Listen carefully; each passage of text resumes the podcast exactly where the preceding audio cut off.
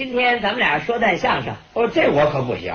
说相声不容易啊，一个相声演员须是一个运用语言的艺术家。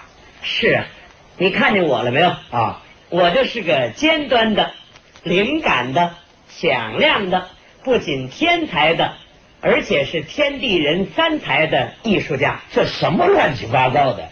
就冲你这一大串的，你就不像一个艺术家。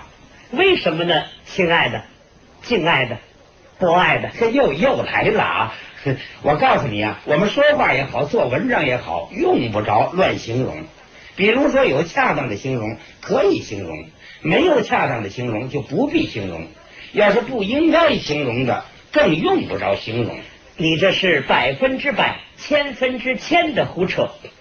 一个天才的、出色的、崇高的相声演员，都必须是七窍流血啊！那个呕尽心血，吓我一跳，我认为复读了。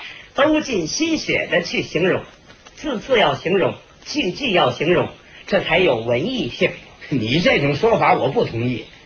比如说，你下了班了，到家里头见着母亲了，你说什么呢？那我就扼要的、明朗的、热诚的高叫。我的最亲爱的、不折不扣的、名副其实的、再好没有的妈妈，我说你不嫌麻烦呐？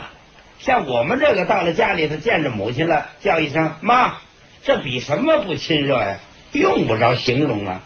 那是因为你们文化水平低，不懂修辞，语言贫乏，想象枯窘，缺乏创造。我呀，我还缺乏创造。你要见着你父亲，又应当说什么呢？那更要努力的去形容了。哦，还努力？当然了。呃，怎么说呢？你听着，我最亲爱的男性的分隔不开的光辉灿烂的爸爸。嘿，你天天就这么叫吗？当然了，毫无疑问的这么叫。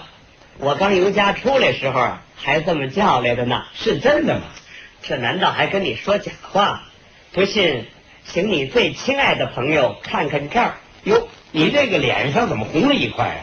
我刚这么一叫，我说我最亲爱的男性的分隔不开的光辉灿烂的爸爸，爸爸俩字刚出口啊，就听得一声巨响，如雷贯耳，波澜壮阔，眼中熊熊的火光乱冒金星。什么呀？